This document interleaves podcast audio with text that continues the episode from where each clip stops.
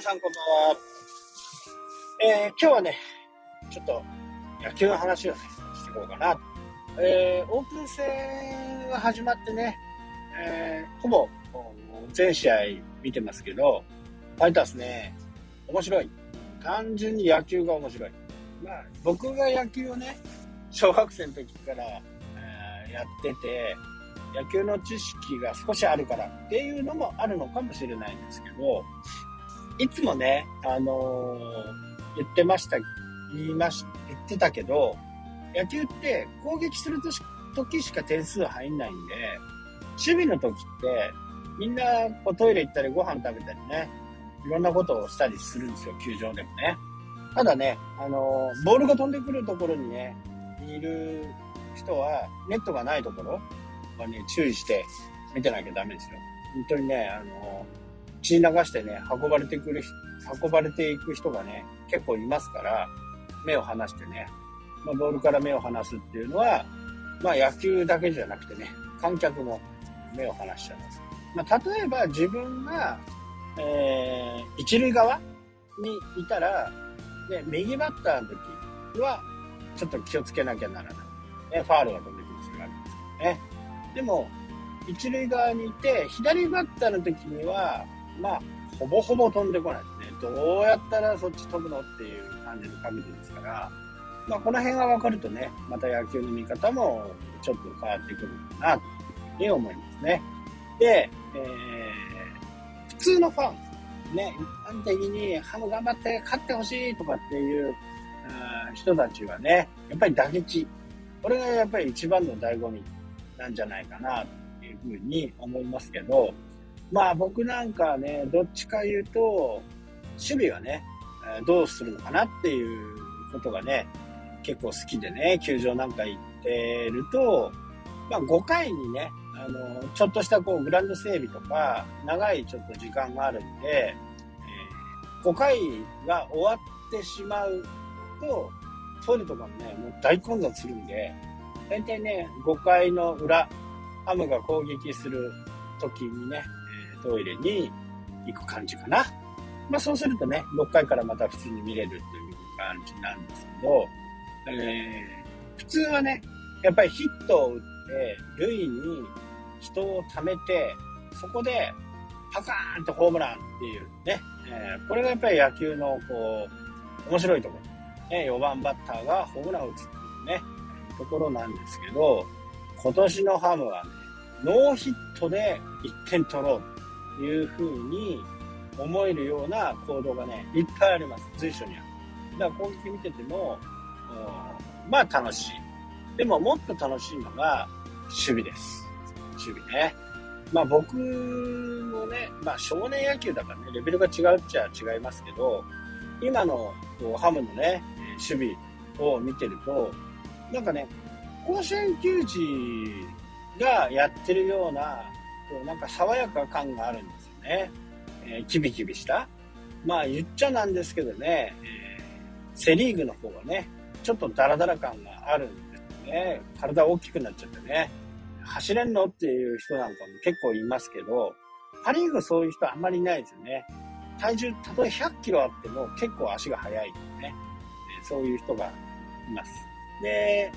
一番ね、気になったところ、今度ね、ハムの試合を見るような、テレビをもやってますからね、やりますから、ちょっと見てほしいのが、多分、あのー、シーズン入ってもね、これをやると思うんですけど、通常ね、今までの一般的な考えでいくと、じゃあ、センターフライが上がりました。センターってね、セカンドの後ろです。センターフライが上がりました。そのセンターフライを取りました。で、普通はね、あのー、セカンド、まあ、打球の方向にもよるんですけど、セカンドかショートの人たちのところの中継っていうところに、球をね、ほわーんと返すんですけど、今年のハムはね、そのアウト取ったにもかかわらず、まあランナーいないですよ。ランナーいなくて、アウト取ったにもかかわらず、ホームの方まで投げるんですね。よくね、テレビで昔見たこう、新庄のレーザービーム、まあ一郎のレーザービームっていうのはね、えー、大きく流行りましたけど、で、その前はやっぱり新庄なんです。外野からね、鋭い球を投げて、ランナーを刺すと。ね。まあ、これでもね、防御ができるわけですね。守備でも。点数を入れないようなあ守備をすると、点数が入らないわけですから、勝てるわけです。で、本来であればね、そんなことは練習の時ぐらいしかしないわけなんですよね。センターからね、いきなりホームに投げる、で、守備練習の時って、そういう練習をするんですよ。こう、フライが上がってね。フライが上がると、まあちょっと専門的であれなんですけど、フライが上がってサードランナーがいた時にタッチアップってね、取った時から走れるんですけど、で、ホームに来る。そのセンターフライを一気にね、ホームまで投げることによって、ランナーが進めなくなる。まあ、もしくはタッチ、アウトにする。この練習って、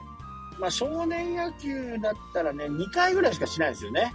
あの、練習の時。本番の時なんか、あ本当にあの、そんな練習なんかしませんから、まあ、練習しないのに本番でうまくいくのかっていうところなんですよ。えー、新庄監督は、えー、練習は、ね、練習の練習をしちゃダメだと。試合のような練習をすると。で、試合は練習のように気楽にやるというふうな言葉も言ってますし、で、それだけ毎回ね、あのー、ホームに投げる練習をすると、大体分かってくるわけですよね。まあ、プロですからね。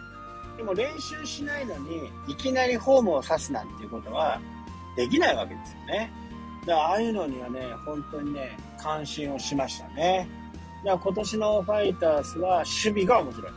あとね、キャッチャーがセンター守ったりね、ライト守ったり、いろんな守備をすることによって、自分だけの世界じゃなくって、周りの世界も見て、えー、守備をする。今まではどちらかっていうと、コーチが、このバッターは右側ばっかり打つから、右側の方にこう、ずれるとかね。これメジャーリーグではよくあるんですよ。全然左、サード側には全然いない。全部がもう、セカン、ファースト、セカンドの間にこう守備がいるみたいなね。ちょっと変わったシフトを取ったりするんですね。それを細かく新庄監督はやってます。ね、ベンチ、ね、本当にね、見る機会があったら、まあ、新庄カメラっていうのがね、多分、えー、ワイプでね、抜かれてね、できると思うんで、まあ、これはあくまでも予想ですけどね。まあ、そういう風な、ちょっとね、あの、面白い。一球一球で変わるわけですよ。外のコースに行けばね、えー、引っ張ることは難しい。まあ、右バッターでね。外に行けば、えー、ファーストの方。インコースに行くと、力のある選手だったら引っ張ることはできるんですけど、インコース投げるからもうちょっとこっちとかね。まあ、いろいろそういう細かいことがね、えー、やられてる。ここを見ていく野球が見れるようになると、すごく野球が楽しくなると思うんで、ぜひともね、見てほしいなと思います。はい、というわけで、ね、今日はこの辺で終わりになります。それではまた、したっけ